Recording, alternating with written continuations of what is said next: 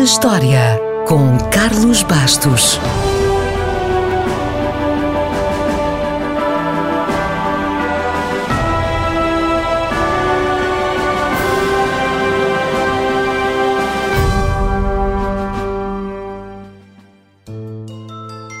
A 28 de janeiro de 1987, o misterioso sorriso de Mona Lisa foi novamente alvo de escrutínio e, nesse dia, um médico disse que tinha resolvido o mistério.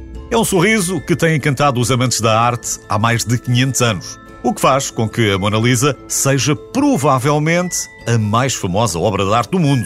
O que não deixa de ser curioso, porque a pintura que está exposta no Louvre, em Paris, é, para a maioria dos visitantes, muito mais pequena do que pensavam. Mona Lisa tem apenas 3 palmos de altura por 2 palmos de largura.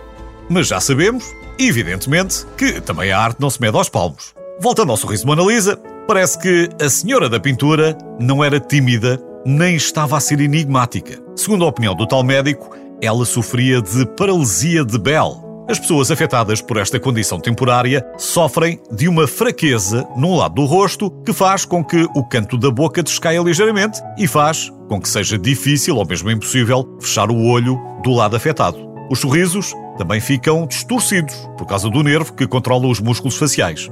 E isto, de acordo com o Dr. Gerard Adur, foi precisamente o que aconteceu a Lisa Gherardini, que serviu de modelo para a obra-prima de Leonardo da Vinci. Esta condição explicaria porque o seu sorriso é um pouco mais alto no lado esquerdo do rosto e porque o seu olho esquerdo é ligeiramente mais estreito do que o olho direito. É só mais uma teoria, uma entre dezenas ou centenas de teorias que vão desde as sobrancelhas à linha do horizonte, passando pela técnica de sfumato que Leonardo inventou.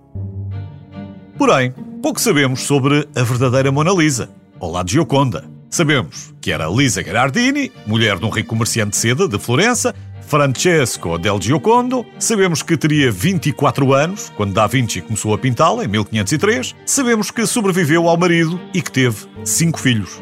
Aliás, em meados do século XX, também um médico britânico disse que a mulher na pintura tinha o pescoço inchado, provavelmente por causa da tiroide, num sinal claro, na sua opinião, de que ela estava grávida.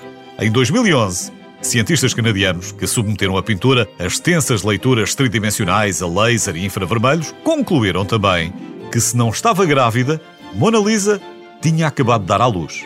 Ninguém sabe ao certo, claro. Mas, se estivesse viva, hoje, será que ela diria? Ou será que apenas sorriria enigmaticamente?